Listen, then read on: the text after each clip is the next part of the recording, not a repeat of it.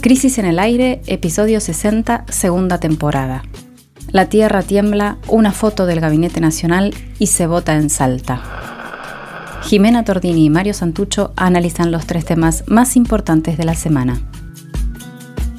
Hoy vamos a empezar nuestro resumen con el impacto que provocó en todo el mundo el informe publicado por las Naciones Unidas sobre el cambio climático y del que participaron seis investigadores argentines. Mientras tanto, en nuestro país crecen las protestas en defensa de los humedales y contra el extractivismo.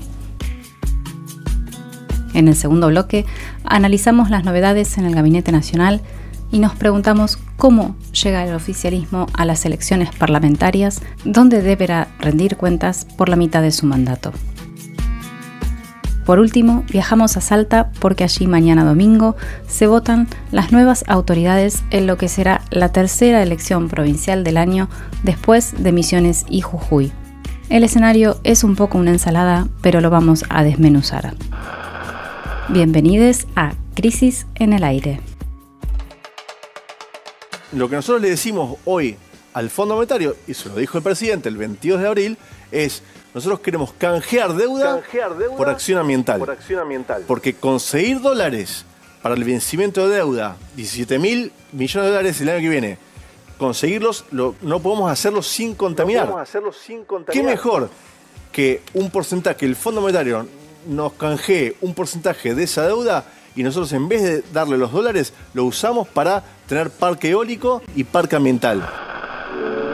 El planeta está al rojo vivo y un documento publicado el lunes por el panel intergubernamental de cambio climático perteneciente a la Organización de Naciones Unidas lo muestra como pocas veces lo habíamos visto. Se vienen décadas de sequía, olas de calor, faltante de agua y la ventana de oportunidad para frenar el deterioro ambiental es mínima, pero está muy claro qué hacer. ¿Lo lograremos? El informe, algunas cuestiones sobre el informe. Fueron tres años de trabajo en el que participaron 234 científicos y científicas de 66 países. El IPCC, como dijimos antes, Panel Intergubernamental de Cambio Climático, es una entidad que pertenece a las Naciones Unidas y tiene como objetivo monitorear la evolución del cambio climático y este es el sexto informe que sacan desde que empezaron a investigar el cambio climático, es decir, desde 1988. Nunca antes los resultados habían sido tan alarmantes como los que conocimos esta semana y nunca antes la Tierra había enfrentado un proceso como el que atravesamos en este momento.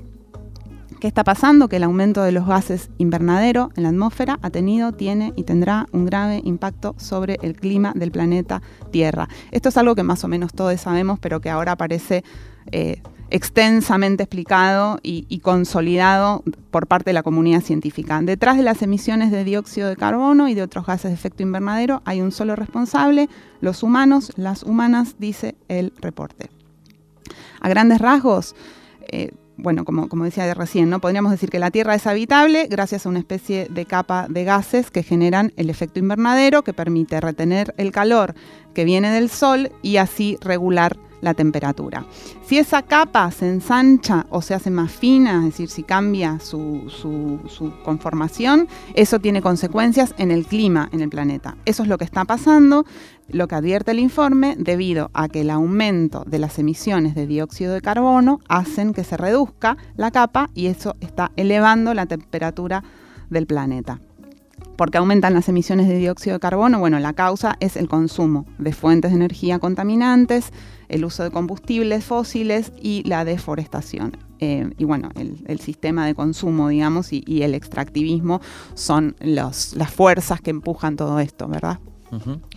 Sí, veamos otros puntos del informe, Jime, que, sacudió al mundo entero, ¿no? En todo el mundo se debatió, se discutió y de alguna forma impactó este, este informe publicado el lunes. ¿no? El calentamiento, dice, el calentamiento en la superficie terrestre es superior al promedio histórico y en el Ártico, en el polo, es, es más del doble el calentamiento, como viene aumentando.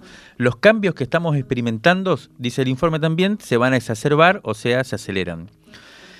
Una de las cosas que, que sucede es que el ciclo hidrológico, hidrológico se está intensificando, esto es, hay más inundaciones y más sequías, como estamos viendo, ¿no? Estos, estas semanas, tanto en China como con grandes inundaciones, en Irán veíamos. Grecia. Exacto. Después están las zonas costeras, experimentan un aumento del nivel del mar, eso también lo, lo, veníamos viendo desde hace tiempo. Se producirá el del hielo del llamado permafrost, que es como se le llama la pérdida de la capa de nieve estacional, el derretimiento de los glaciares. Es más, desde hace un tiempo, en las nieves eternas del Ártico, por ejemplo, empiezan a aparecer cuerpos de animales en perfectas condiciones que estuvieron congelados hasta ahora ahí en el hielo. Eh, bueno, también el océano cambia, se calienta y se acidifica. Y en las ciudades se siente este cambio, entre otras cosas llega a, nosotros y por eso también eh, de alguna manera nos alarma. Por ejemplo, con las olas de calor eh, y vimos como en Canadá hubo este año 400 muertos por esas temperaturas récord. Entre los investigadores que, como decíamos, pertenecen a muchos países, a diferentes países, hubo seis argentinos y argentinas que participaron en la confección del informe, entre ellas Carolina Vera, que es una respetada meteoróloga y es jefa de gabinete del Ministerio de Ciencia, Tecnología e Innovación. Así que le preguntamos cuál es el lugar de nuestro país en esta historia y nos dijo lo siguiente. El cambio climático ya está afectando a todas las regiones del planeta, eh, inclusive eh, las regiones del sur de Sudamérica, donde se encuentra nuestro país. El informe no da este, eh, conclusiones para cada uno de los países, sino que este, ha dividido el mundo en alrededor de 40, 50 regiones y para cada una de ellas este, da conclusiones importantes. En nuestro país está este, eh, para nuestro país hay tres regiones destacadas. Por un lado está lo que se llama el sudeste de Sudamérica, que abarca el centro-este de nuestro país, este, en el cual se, eh, se proyecta eh, aumento de intensidad en las olas de calor, esto en realidad es generalizado en todo nuestro país, y también un aumento en la frecuencia e intensidad de los eventos extremos. También en el, en, el caso de, esta región de, este de nuestro país, se proyectan un aumento en la intensidad de las inundaciones. Eh, por otro lado, eh, otra área destacada en el reporte es, el área de los, de los Andes, eh, hasta, vamos a decir, el, norte de la Patagonia, donde se proyecta que el área sujeta a, una mayor frecuencia e intensidad de las sequías se va a expandir y además se proyecta este, un aumento de las condiciones que pueden dar lugar a incendios. asimismo, este, un, un tema destacado es lo que ocurre con los glaciares. El, reporte proyecta una pérdida del volumen de los glaciares en, nuestros Andes este, centrales, eh, bajo todas las emisiones de gas de efecto invernadero, lo que podría causar importantes reducciones en los niveles de los ríos y potencialmente eh, eh, tener este, otro tipo de limitaciones en la disponibilidad de agua. ¿no? Entonces, por otro lado, en el sur de nuestro país, de, Sudamérica, ¿no? la punta sur, estamos hablando de la, de la, de la isla de Tierra del Fuego, eh, desde, la, la, provincia de Santa Cruz hacia el sur, la parte de los Andes, eh, se proyecta allí un aumento en la, cantidad de las, eh, de las lluvias. La estábamos escuchando a Carolina Vera, que es meteoróloga y fue parte del equipo que elaboró el informe de Naciones Unidas sobre cambio climático que conocimos esta semana. Y ella, bueno, recorría, como, como ustedes escucharon, distintas transformaciones que están ocurriendo en distintas zonas de nuestro país. Todas estas transformaciones son para peor, ninguna para mejor. Esta semana, y bueno, eh, a lo largo del año, ¿no? pero esta semana vimos, lo vimos en, más de un lugar del país, la cuestión ambiental eh, motivó varios, varios reclamos, varias movilizaciones sociales que eh, le empiezan a dar una, visibilidad importante a la cuestión ambiental en estos días. Por un lado, circuló una carta firmada por eh, periodistas, académicos, varias personalidades de la cultura, también escritores, escritoras, para pedir un cupo socioambiental en los debates de las próximas elecciones, es decir, para que las candidatas, los candidatos sean interpelados a hablar sobre qué están pensando para la transición ecológica, ¿no? socioambiental, socioecológica, ¿no? Eh, poner el tema en la agenda. Que de hecho fue algo que vimos, ¿no? Qué poco se habló esta semana en medio de otros escandalitos de eh, esto que es tan, tan importante. Además de, esta, de esta cuestión sobre el cupo, hubo reclamos, movilizaciones en la Patagonia por un lado y en la zona del Delta. Vamos a meternos ahí. Primero nos vamos a ir a la Patagonia. En Neuquén hubo cortes organizados por comunidades mapuches. En la madrugada del miércoles, estas comunidades, varios eh, grupos integrantes de estas comunidades, bloquearon los principales accesos a los yacimientos en la zona de Vaca Muerta, en Fortín de Piedra, en Loma La Lata, en Tratayen y en Puesto Hernández. ¿Para qué? Bueno, el objetivo fue visibilizar y exigir una mesa de diálogo para detener el desastre ambiental que produce la explotación de hidrocarburos en el territorio. Un dato importante que hay que tener en cuenta es que según el Instituto Nacional de Prevención Sísmica, o sea, un organismo oficial, entre el 13 y el 19 de julio se registraron 11 sismos en la zona de Sausal Bonito y Añelo, cercanos a los yacimientos. Esto eh, tiene que ver con la explotación de, em, vaca muerta. Que está full, ¿no? Que, está, pleno, ah, vaca muerta. Exacto. Bueno, tenemos una persona que desde allá, Diego Rosales, desde Taratayen, nos cuenta qué está pasando y nos da detalles de estos reclamos que tuvieron lugar durante la semana. Lo vamos a escuchar. Nuestro territorio está dentro de lo, que es Loma Campana, es un área de, explotación de la empresa IPF. Bueno, en el día de ayer estuvimos eh, movilizándonos y, cortando justamente a la industria en conjunto a otras comunidades más. Eh, a la cual pertenecemos a la Confederación Mapuche del Neuquén. Este, estuvimos denunciando esta problemática que es eh, la falta de agua hoy en nuestros ríos, eh, los sismos eh, que son productos de, las fracturas y también este, denunciamos la contaminación de este pasivo ambiental que hay dentro de la provincia, que es producto de, de petróleo. Este, bueno, este, también, eh, como les contaba, las otras comunidades que se han estado movilizando, cada una tiene su problemática. Eh, nosotros hoy nos está afectando muy, muy fuerte la sequía, lo cual los ríos no tienen los caudales que, que tienen generalmente y la industria tiene garantizado el agua hacia las fracturas hidráulicas que, ellos necesitan, lo cual le pasan por dentro de nuestros territorios eh, miles de millones de, agua y lo cual a nosotros no se nos garantiza eh, eso que es tan necesario para, el desarrollo de las comunidades, de nuestros animales y, bueno, el buen vivir.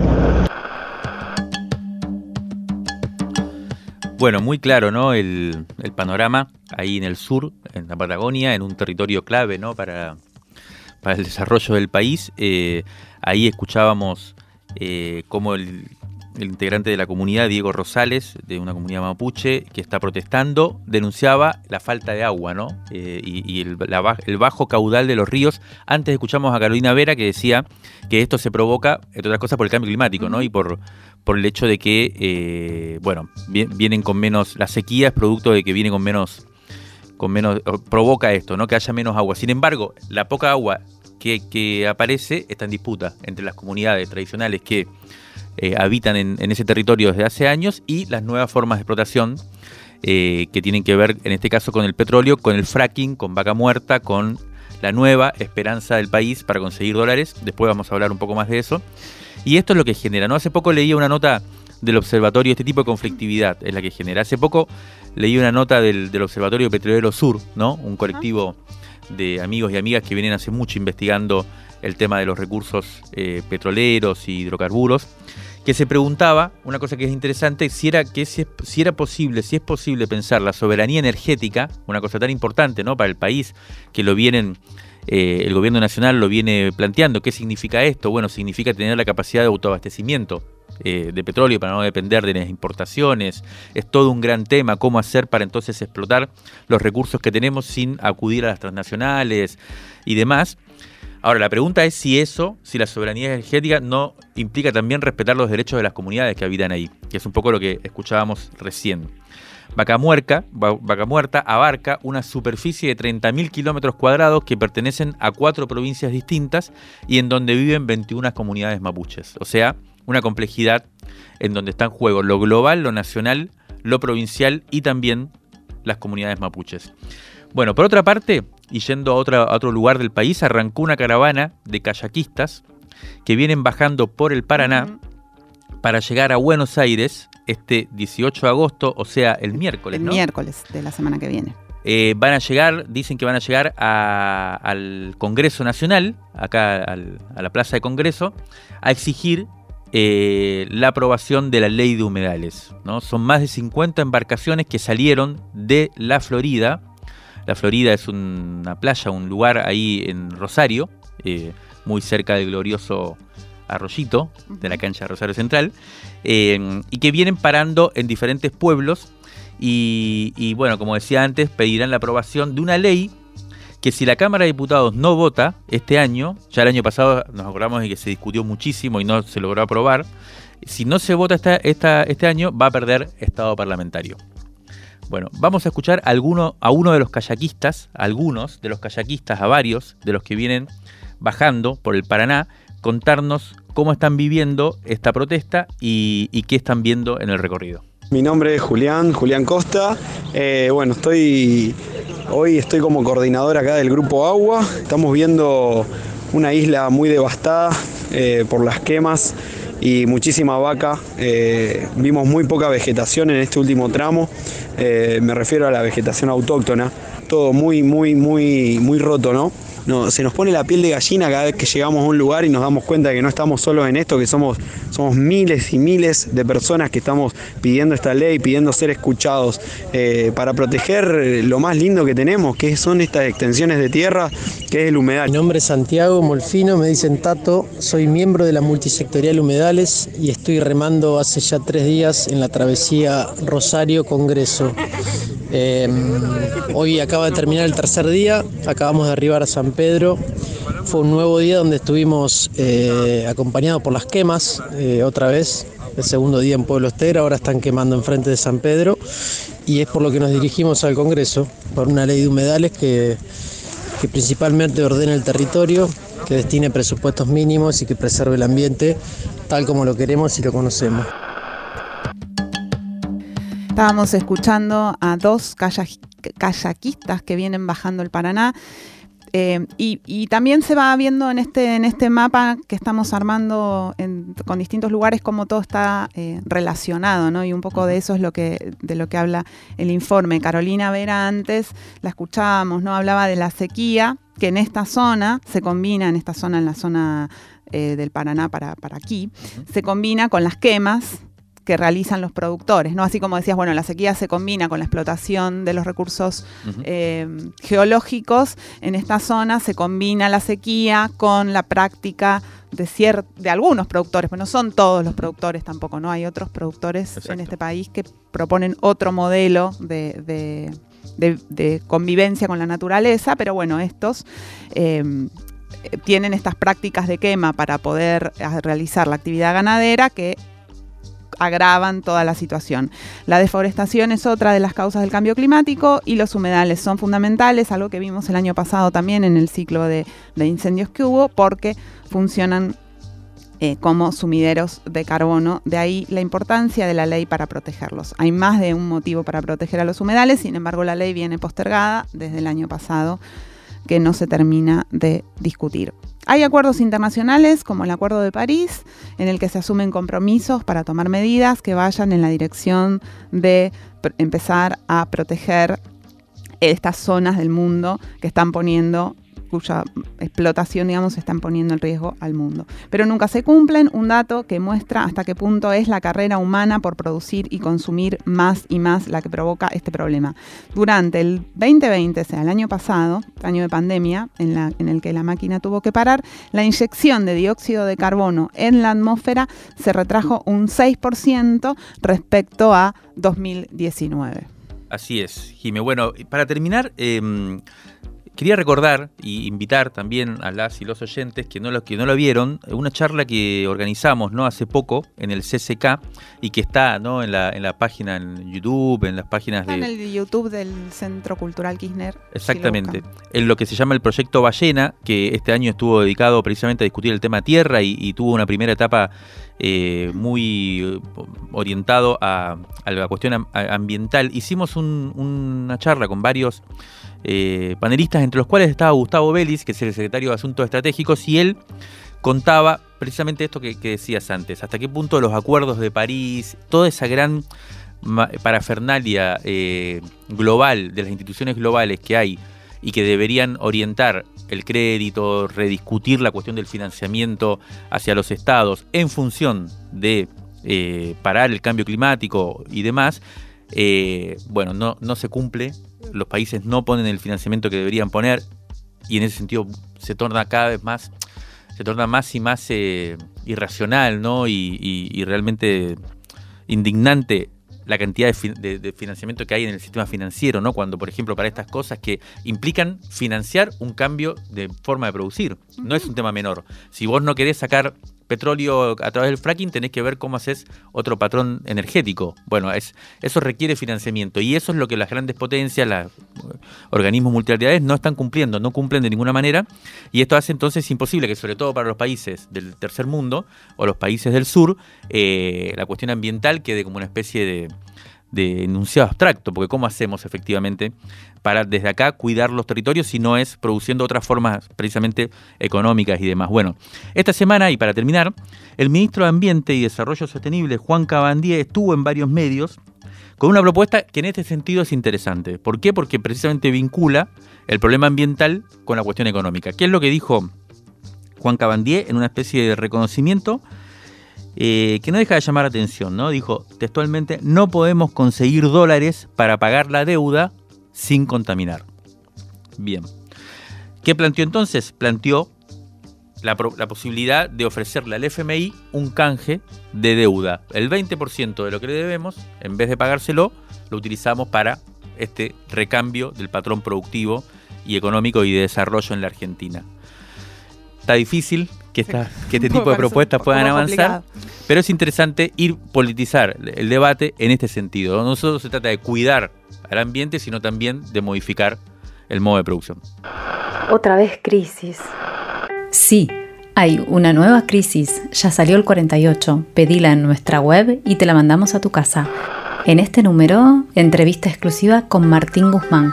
¿Cuándo cerramos con el FMI? Informe especial desde el mercado central. ¿Por qué el precio de la comida no para de subir? Perfil sin anestesia de El Presto, el protohombre de la Córdoba libertaria. Jimena Tordini visita a San la Muerte en tiempos tanáticos. Además, ensayo visual por María Eugenia Cerruti, fotos de Pep Mateos, Mariano Ginás sigue su historia del cine argentino y un cuento de Juan Ford en historieta.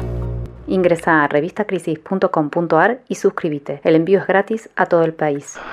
Crisis, una revista que te queda. El martes, el presidente Alberto Fernández le tomó juramento a dos nuevos ministros. En Desarrollo Social asumió el hasta ahora intendente de Hurlingham, Juan Chizabaleta, mientras que en la cartera de Defensa el elegido fue el senador Jorge Tayana. Vamos a partir de estas novedades en el gabinete a echar un vistazo al momento que vive el gobierno nacional justo cuando debe rendir cuentas en la mitad de su mandato. Un rápido repaso de la composición del Ejecutivo Nacional de 2019 hasta hoy nos muestra que de los 21 ministros originales ya fueron reemplazados casi un tercio, seis. En el staff original había cuatro mujeres y ahora hay solo tres.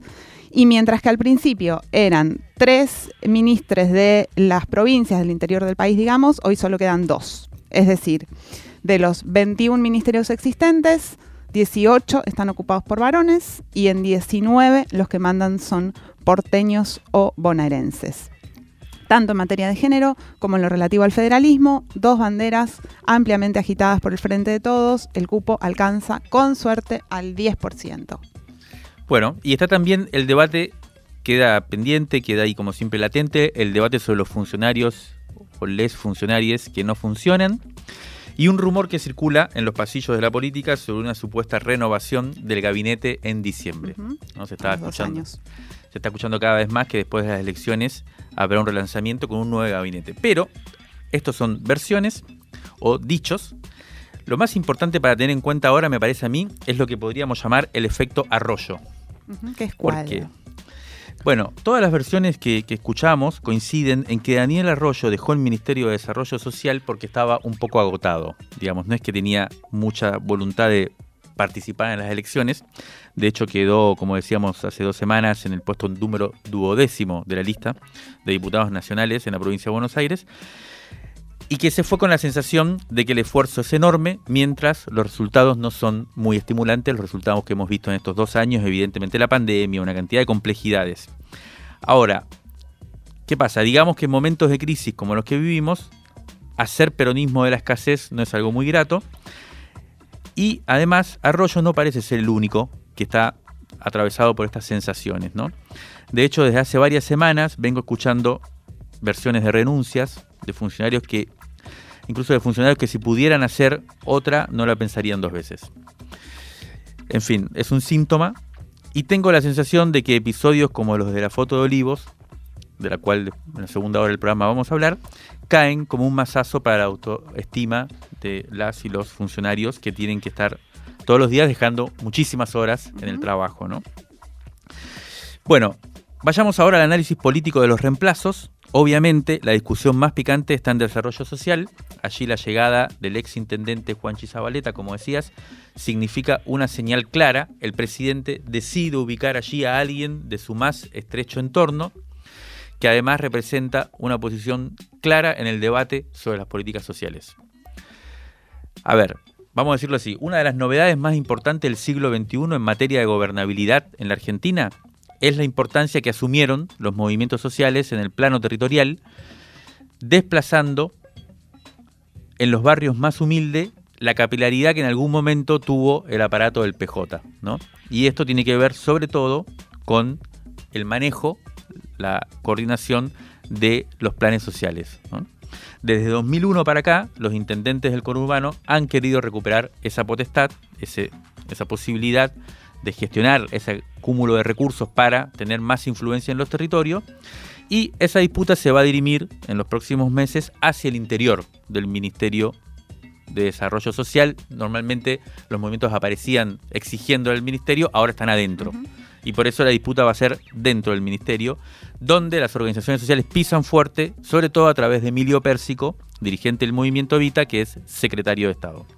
Bueno, le pedimos a Cristóbal Cervera, que es secretario de coordinación de las ramas de la producción, digamos, en la Unión de Trabajadores de la Economía Popular, que nos diera su opinión sobre este debate, este, este, este esta bueno, tensión o, conflicto que se va a, ver durante los próximos meses, y esto nos dijo. El recambio de ministros se da en un escenario bastante complejo. Si uno se detiene en el análisis de la realidad económica y social que se vive en Argentina, postmacrismos y y en el marco de lo que significó la pandemia. ¿no? Lo primero que no puede suceder, eh, creemos, es que se detenga el rumbo de algunos programas que desde el Ministerio se han comenzado a, implementar y que han venido ejecutándose de una manera exitosa, si se puede decir, que, con los cuales incluso no ha sido fácil arrancar al comienzo de la gestión. En este sentido, creemos que es muy importante seguir fomentando el potencial trabajo como uno de los programas eh, estructurales dentro del Ministerio. Y eh, programas como el de Barrios Populares, por ejemplo, que financia la obra pública para los 4.400 barrios populares censados en todo el país. Sabemos que igualmente la composición del Ministerio de Desarrollo Social de la Nación es un poco heterogénea, por decirlo sencillamente. Y esto necesariamente obliga a llevar adelante un equilibrio que, nosotros creemos que Daniel Arroyo lo ha hecho bastante bien durante su gestión. Y en ese sentido lo que creemos es que, que Zabaleta va, va, a tener que continuar la medida de ese equilibrio.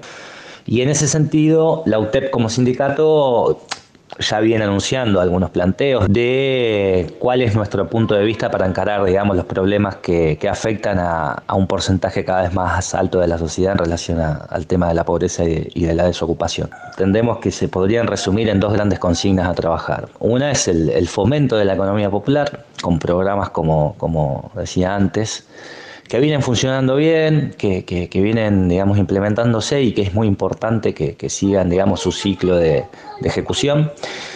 Y otro es el planteo que creemos que debe ser trabajado de, trabajado de, manera eminente y que se trata de un salario básico universal, es decir, la implementación de, una política de ingreso masiva y universal para un sector de la población que, en edad laboral hoy está por debajo de la línea de pobreza y que es algo que, no debe ser tapado con los planes sociales, sino con un salario básico universal que instale de una manera más ordenada para un espectro casi similar de personas a lo que fue eh, el ingreso familiar de emergencia. Y lo decimos porque para nosotros es muy importante el, debate sobre, sobre mm, cómo resolver el problema del trabajo, no del empleo, del trabajo en la Argentina. Lo estábamos escuchando a Cristóbal Cervera de la Unión de Trabajadores de la Economía Popular. Como escuchábamos, las organizaciones sociales que forman parte del oficialismo tienen un pliego para recibir al nuevo ministro. Esa recepción incluyó una marcha a Plaza de Mayo el sábado 7 de agosto, organizada por la UTEP en el día de San Cayetano. Además de, este sector del movimiento social, también se están movilizando las organizaciones sociales que son opositoras, que marcharon al gobierno, que marcharon al ministerio el martes y el miércoles en reclamo de una mejoría para los más pobres que no llega, como esta semana volvieron a mostrar los datos económicos publicados por el INDEC. Según estos números, sintéticamente los salarios volvieron a perder en junio respecto a los precios de los productos que conforman la canasta básica mientras que la inflación de julio fue del 3%, ubicando la inflación de los primeros siete meses de este año por encima de la estimada por el Ministerio de Economía para todo el año. O sea, ya hubo más inflación que la que se dijo que iba a haber. Y si se toma anualizada, es decir, la inflación desde agosto de 2020 a julio de 2021, el aumento ya pasó el 50%, lo que nos pone cerca de los índices macristas. En este contexto aumento de la conflictividad, el nuevo ministro de Desarrollo Social explicó ante sus colaboradores que piensa continuar el estilo y la tarea desplegada por su predecesor Arroyo, manteniendo los de por sí precarios equilibrios internos dentro de la gestión. Pero algunas versiones indican, y también hubo varias declaraciones durante los últimos días de otros funcionarios del oficialismo, en la misma dirección, en esta que voy a decir ahora, que es que el propósito sería modificar el esquema actual de las políticas sociales, poniendo el foco en la recuperación del empleo registrado en detrimento de las asignaciones directas para los sectores populares. Esta cuestión de que lo que se necesita son crear empleos registrados, no eh, asistencia social. Una orientación que en abstracto, en teoría suena bien, nadie estaría en teoría en desacuerdo con eso, pero que en concreto es prácticamente una utopía en este país, pensar que va a haber trabajo registrado para todos. Veremos cómo sigue este, este debate, que sin duda, bueno, está siendo central. Sí, Jimmy, si, si te parece rápidamente antes de terminar el bloque, porque se nos está yendo el tiempo entre las manos. Un último comentario sobre la designación del ex canciller Jorge Tayana al frente del Ministerio de Defensa. Tayana, como su antecesor Rossi, es una figura enrolada en el sector kirchnerista de la coalición, en eso no hay variaciones, por lo que, bueno, no, en ese sentido no hay cambio significativo. Para los conocedores del sector de defensa, a quienes estuvimos consultando ayer y antes de ayer, el nuevo ministro reúne dos cualidades que le juegan a favor y que son bien interesantes para bueno, ver cómo va a, lidiar con la gestión. Por un lado, se trata de un político experimentado, característica relevante para un sistema político que hizo de la conducción civil de las Fuerzas Armadas un tema sensible. Y por otra parte, Tayana es uno de los principales conocedores de la política exterior, otro elemento esencial a la hora de conducir a los militares en la actualidad. Los medios de comunicación opositores mostraron rápidamente su febril descontento, recordando la condición militante del nuevo ministro en la década del 70, pero es muy posible que la verdadera preocupación de estos grupos de interés sea un elemento que tiene que ver más bien con el presente y no tanto con el pasado, porque es sabido que en la disputa geopolítica contemporánea, Tayana tiene cierta predilección por el ascenso de China en detrimento de la tradicional hegemonía estadounidense. No es casual entonces que la designación, o parece ser, sospecho, que la designación se haya demorado y solo se concretó luego de la visita de Jake Sullivan, el enviado del presidente Joe Biden la semana pasada. Crisis en el aire. Análisis político en movimiento para tirar del hilo de la coyuntura. Crisis en el aire. De la tinta a la conversación.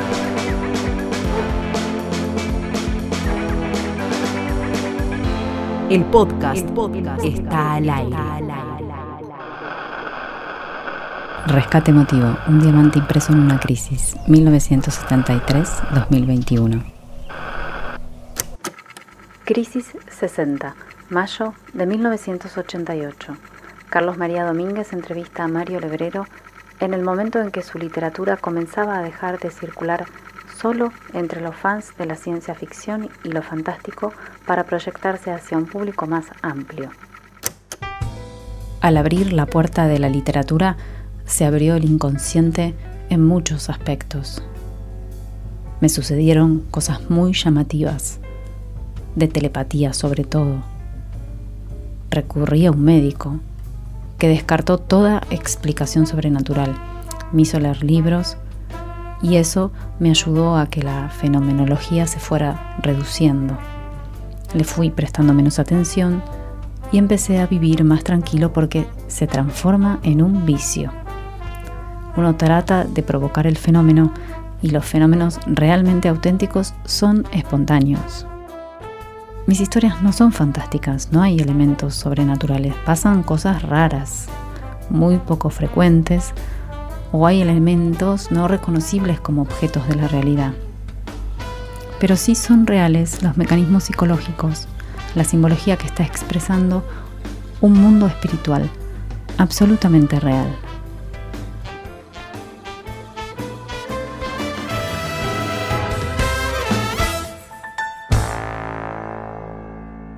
Jorge Mario Barlota Lebrero nació, vivió y murió en Uruguay. Fue escritor, fotógrafo, librero, guionista de cómics, humorista y creador de juegos de ingenio. Famoso por sus talleres literarios que formaron a decenas de escritores y escritoras. Tenía algo de gurú, dicen muchos de los que lo conocieron. Una vez quiso piratear un programa informático y las claves se las dio su mujer en un sueño, recuerdan otros. Podés leer la entrevista completa en revistacrisis.com.ar.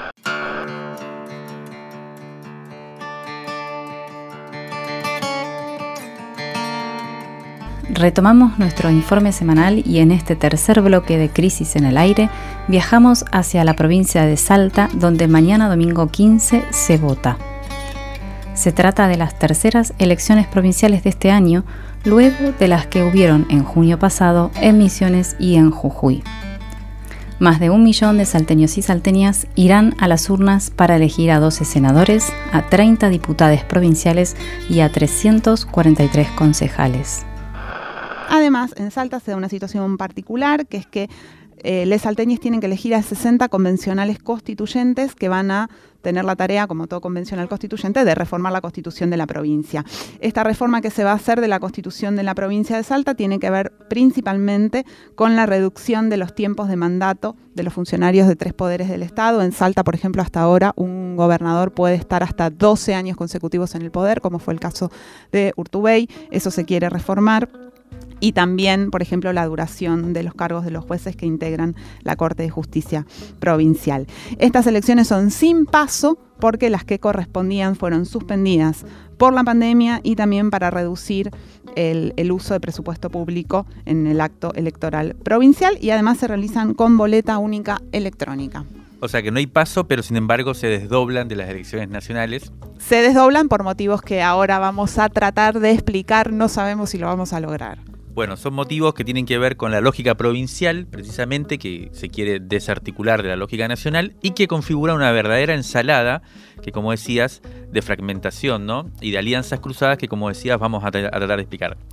Digamos que la clave es la siguiente. Hay una hegemonía política provincial que busca consolidarse y para eso enfrenta o se despega de los referentes del frente de todo en la provincia. Y al mismo tiempo, juega con el oficialismo a nivel nacional.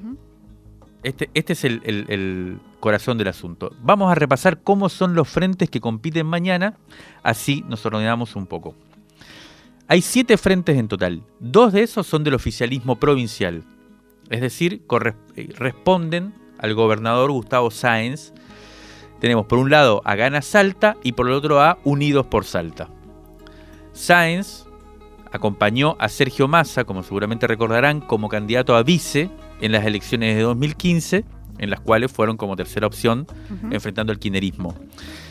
Para las elecciones de 2019, en las que resultó electo gobernador Gustavo Sáenz, conformó un frente que incluyó dentro del oficialismo al PRO y al Partido Conservador Popular. Con ese armado le ganó las elecciones al Frente de Todo por más de 25 puntos.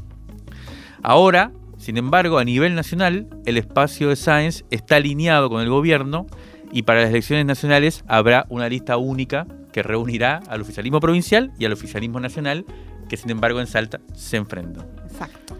Veamos entonces cuáles son las dos listas del oficialismo provincial. Gana Salta, como decíamos, es un frente que incluye al Partido Justicialista, al PJ y a Libres del Sur, y a otros partidos más chicos que llevan como candidato a senador a Matías Posadas, que es el actual secretario general de la gobernación en, la provincia. Por el otro lado está el Frente Unidos por Salta, vinculado al romerismo, la tradicional familia salteña que colocó dos gobernadores, eh, uno se, llama, llamaba Roberto, eh, Roberto Romero y Juan Carlos Romeros eh, durante el menemismo, y a la actual intendente de la capital provincial, Betina Romero, que es nieta de Roberto e hija de Juan Carlos. Este es el espacio más conservador de los dos que conforman el oficialismo, y el candidato es Emiliano Durán, sobre el que luego vamos a volver, y quien en las encuestas circula en la que circula en la provincia aparece muy bien posicionado para mañana, o sea, podría ser el virtual ganador. Por su parte, el oficialismo nacional también va con otros dos frentes. Por un lado, el Frente de Todos, y por el otro salta para todos. Y ahí hubo una disputa, incluso por el nombre del Frente de Todos. Finalmente la justicia le dijo que sí a uno y que no a otro. Bueno, el Frente de Todos lleva como candidata a Pamela Ares, que es funcionaria del Ministerio de Trabajo de la Nación. Y a nivel provincial, este espacio es muy crítico de la gestión de Sáenz. De hecho, la campaña fue en términos muy duros. Por ejemplo, Ares denunció ser censurada de los medios por pedido de los candidatos de los frentes oficialistas. La contracara de esta situación es que para las elecciones nacionales, como decíamos antes, SAES y el Frente de Todos cerraron una lista encabezada por Emiliano Estrada, que es funcionario, funcionario de Guado de Pedro en el Ministerio del Interior.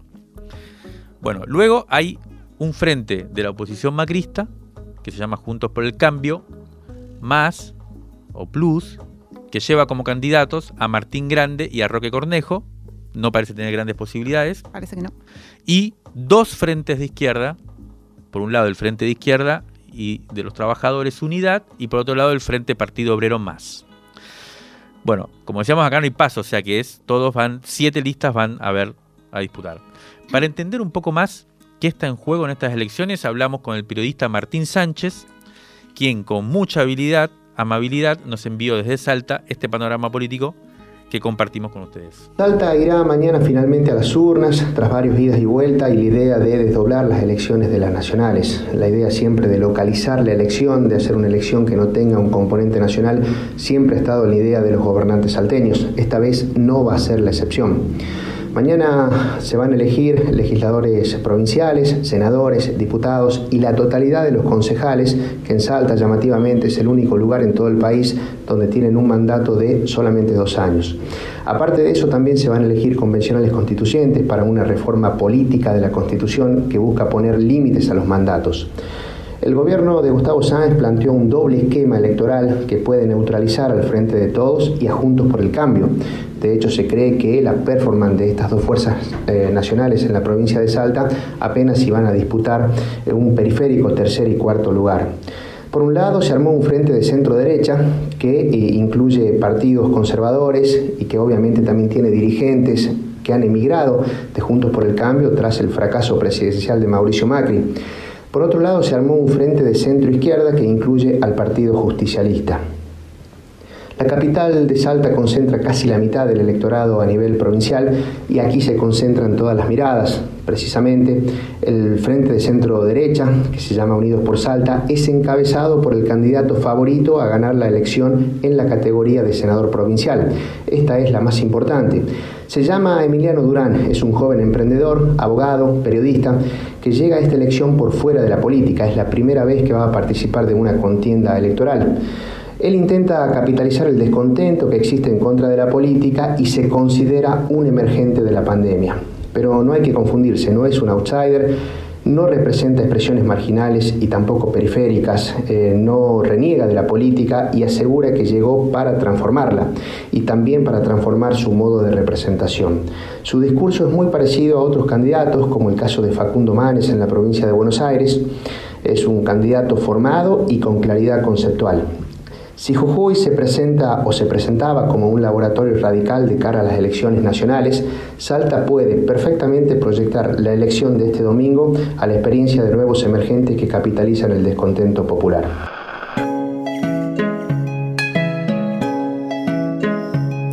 Lo estábamos escuchando al colega Martín Sánchez desde Salta.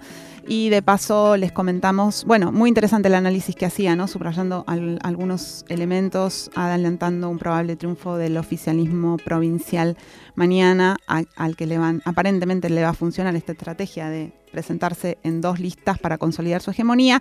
Y decía, Martín Sánchez además está preparando la cobertura de las elecciones en Salta para nuestro boletín ¿no? de electoral que se llama Elecciones en la Crisis y que si se quieren suscribir, ¿cómo se hace para suscribirse en este momento al boletín electoral de Crisis? Y pueden entrar a la web, ahí hay un lugar donde, donde se pueden dejar su correo electrónico y les llegará el lunes a primera hora. Y si no lo buscan en nuestras redes sociales, estamos cubriendo las elecciones eh, que ocurren en todo el país eh, a través de, bueno, de, este nuevo servicio que, tenemos.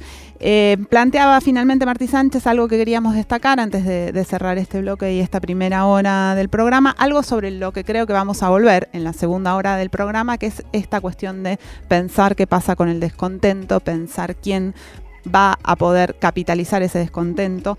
Eh, y agregar respecto a Salta entonces, eh, un, dato que, bueno, por ahí acá en, la ciudad de Buenos Aires conocimos poco, pero que en este momento en Salta hay un conflicto social muy importante, que es el conflicto docente.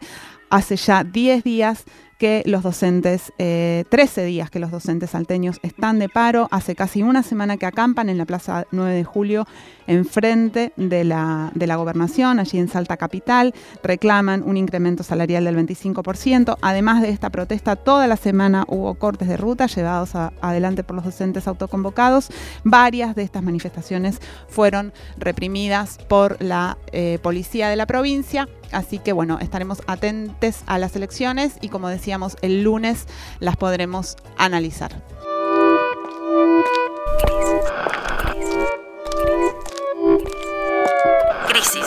Crisis en el aire. Revista Sonora Transmedial.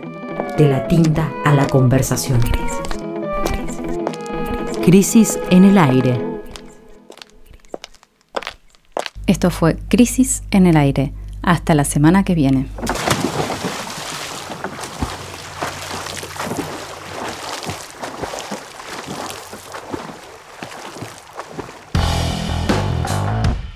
El funcionamiento de las cárceles en Argentina es para la gran mayoría un misterio. Rondan muchas ideas y rumores sobre las prisiones que no se condicen con lo que realmente ocurre más allá de los muros. En un nuevo programa de Metacrisis vamos a intentar develar 5 mitos sobre las cárceles. Todo esto el próximo lunes a las 20 horas por el canal de YouTube Lofi Contenidos. Somos arroba metacrisis-tuc, periodismo desde la periferia.